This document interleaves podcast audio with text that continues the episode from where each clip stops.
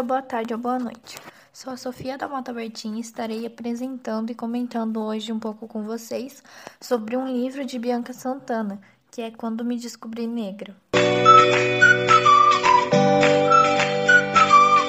Inicialmente, o tema abrange várias histórias, que são relatos e experiências pessoais da autora e de outras pessoas negras. Ele se divide em três partes, sendo: primeira, do que vivi, segunda, do que ouvi e terceira, do que pari. Bom, do que vivi, do que ouvi. Eu não sou negra, sou branca, meio café com leite quando você coloca muito leite, mas sou considerada branca. Pela minha cor não sofri nenhum preconceito, mas conheço quem já tenha sofrido. Mesmo que nós não passamos por algo assim, alguém já passou. O livro, quando me descobri negra, deixou ainda mais claro essa desigualdade e egocentrismo do mundo e do ser humano.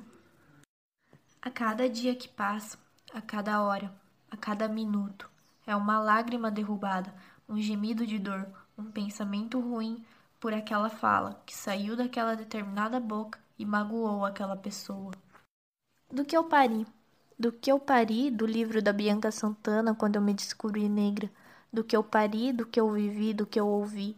Quais foram os meus reflexos e os meus pensamentos sobre isso? Com tudo que vem ocorrendo ao longo dos tempos, de como as pessoas estão sendo um com os outros, com a falta de igualdade e respeito ao próximo, o racismo vem crescendo ainda mais.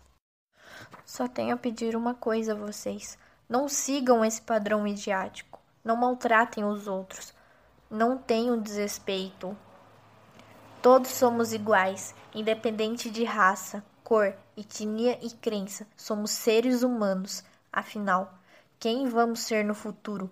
Seremos o mesmo de hoje, o mesmo de ontem? Quem seremos amanhã? Bom, galera, foi isso. E antes de ir, gostaria de compartilhar com vocês uma das histórias que está no livro da Bianca Santana, que é Desculpa, Nath. Aos cinco anos de idade, Nath era vaidosa que só. Gostava de roupa colorida e de inventar moda. Saia longa estampada sob vestido com outro espanto era o mais básico. Um sapato de cada cor era rotina. Brinco, colar e pulseira todo dia. Olhava no espelho e via a menina linda que era. Só faltava um detalhe, não muito pequeno, um cabelão para jogar de um lado para o outro.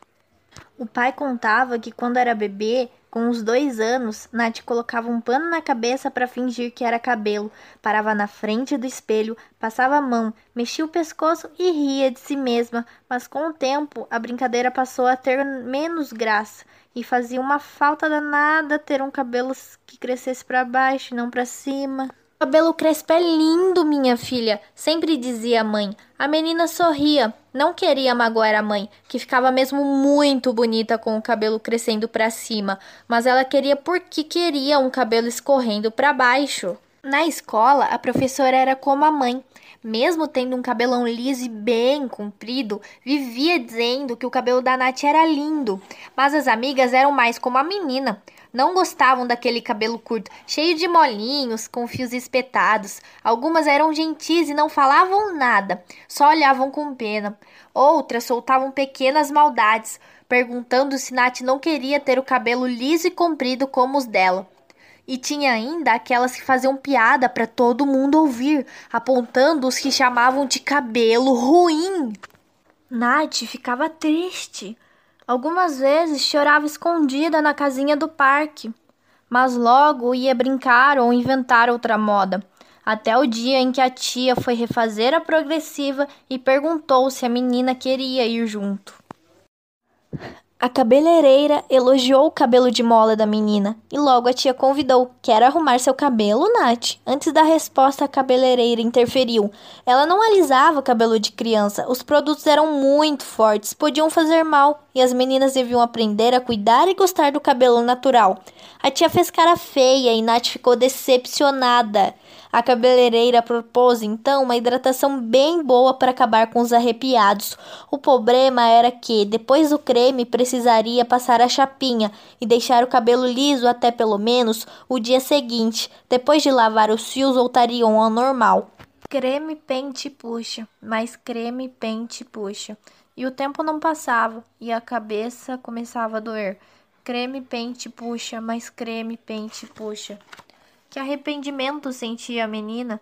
Creme, pente, puxa, mais creme, pente, puxa. E depois, ferro quente, desce pertinho da cabeça até a ponta. Que dor! Fica bonita, dói, Nath. Sorriu a tia. Quando olhou no espelho e viu o cabelo mais comprido, quase no ombro, podendo mexer de um lado para o outro, como sempre fingiu com os panos, Nath sentiu muita alegria. Nem se lembrava mais do calor ou da dor, só queria que ficasse daquele jeito para sempre. A cabeleireira explicou mais de uma vez. Depois de lavar, voltariam os caixinhos, com menos frizz. Nath pediu: Deixa assim para sempre. Minhas amigas vão adorar e sempre vão querer brincar comigo. O sorriso da tia fechou. Ela baixou, olhou fundo nos olhos da Nath e quase transbordou lágrima. Se desculpou. Vou deixar como mais uma reflexão aqui para vocês, como está na página 94, que é um trechinho. E antes de me despedir, você se lembra de quanto foi racista com uma preta ou um preto? Não precisa contar para ninguém, só tente não repetir. Bom, gente, obrigado por assistir até aqui e tchau, tchau, até a próxima! Sou a Sofia da Mota Bertin, número 28, professora Vilma Língua Portuguesa. Nono ano B.